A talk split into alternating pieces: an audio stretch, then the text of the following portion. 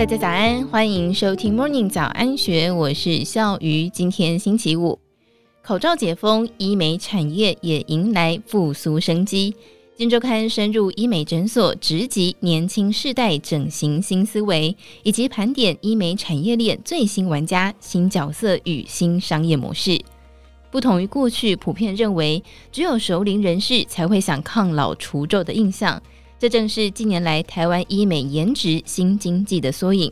新台币四百二十亿元，这是外界保守认定台湾医美产业的年产值，业者更是推估到二零三零年，这个数字还会三级跳成长。商机所在，越来越多新玩家纷纷出现，抢占商机，让台湾的医美产业发展势头越趋火热。各专科医师络绎不绝地投入医美，已经绝非新鲜事。但是，依据台湾皮肤暨美容外科医学会的统计数字，截至二零二二年为止，全台湾投入医美市场的医师已经超过三成。不止如此。俗称小蜜蜂，也就是诊所体制外的咨询师，更是堪称医美产业浪潮上特殊的新角色。现年二十八岁，拥有名模高挑身材与完美脸蛋的蕾蕾，从事的正是医美咨询师工作。浑身散发出明星气质的她，是医美业界知名度与业绩极高的王牌咨询师。光是介绍客人到医美诊所的介绍费，年收入就高达千万元。蕾蕾坦言，自己在整形前长相并不起眼，因为被朋友一句话说长得没有那么好看激怒之后，开始疯狂的投入整形，前后一共砸了两百五十万元重新改造。变漂亮之后，他的人生也的确有了改变。由于身经百战，他五年前从网拍服饰业转行从事医美咨询，他自信的展现自己割双眼皮、隆鼻、隆乳的手术成果。表示自己现身说法，不但可以立刻引起客人的注意，而且比较有说服力，成为最佳代言人。知名的整形医美讨论平台叫做医美圈圈，其执行长陈宏明说。医美诊所客源主要来自三大管道，第一个就是靠医术与口碑，以客人带客人；第二是砸广告宣传；第三则是透过俗称小蜜蜂或是外业务的医美咨询师来介绍客人，但是需要付一定比率的介绍费，让咨询师共享利润。根据了解，像雷雷这样的外部医美咨询师，全台湾粗估至少上千人。不具名的医美医师透露。小蜜蜂多半都是医美诊所内的咨询师跳出来接案，他们不仅经验丰富，也因为掌握了不少医美客人的名单，其中不乏贵妇人脉，可以省去诊所新客开发还有维系旧客的时间成本。所以近年来，不少诊所或是医师也乐于跟咨询师合作。雷雷说，在医美这行待久了，会清楚每一位医师都会有不同的手术强项。医美咨询师的功能就是先替客人把关，避免客人误踩地雷，甚至也会给予整形建议，降低手术期待值的落差。但是在诊所这端，咨询师扮演的角色，则是替诊所过滤难搞的客人，降低医疗纠纷比率，可以说是医师还有客人之间重要的桥梁。而随着医美竞争日趋白热化，许多小诊所再怎么行销，也拼不过大型的医美集团大手笔砸巨资买广告。除了抢食医美产业蜜糖的小蜜蜂之外，目前不少医美医师也自己拍影片当网红，希望透过提高知名度增加来客数，甚至还出现了专门讨论整形医美的社群平台“医美圈圈”。这个社群平台是以网友分享自己实际整形经验为特色，另外一方面也拆解原本艰涩难懂的医美专有名词，透过分门别类、浅显易懂的词汇为医美小白讲解。医美圈圈的目标是成为全台湾最大的整形医美讨论平台。创办医美圈圈的陈宏明原本在外商医美设备代理商服务，看好台湾的医美市场逐年成长。台湾消费者也由被动转为积极主动，所以创业成立这个网站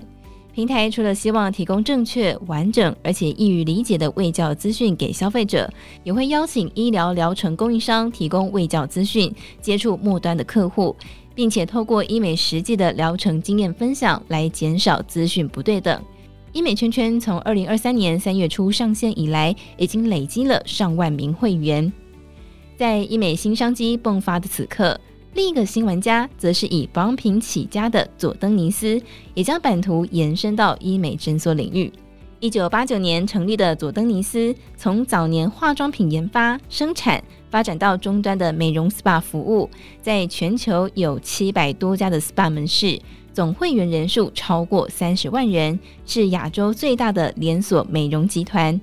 二零二零年第三季开始，佐登不畏疫情，豪掷将近两亿元。一口气在全台湾开设七家佐登维尔诊所，进军医美产业。佐登维尔桃园院长李生伦坦言，他愿意从医院妇产科医师转职担任院长，除了薪资福利的诱因，让他心动的关键在于佐登尼斯是挂牌上市公司。由于医美诊所的负责人必须由医师挂名，与上市公司合作，能够让医师多一份保障。不过，佐登维尔身为后进者，要在一片红海当中杀出血路，必须做出特色。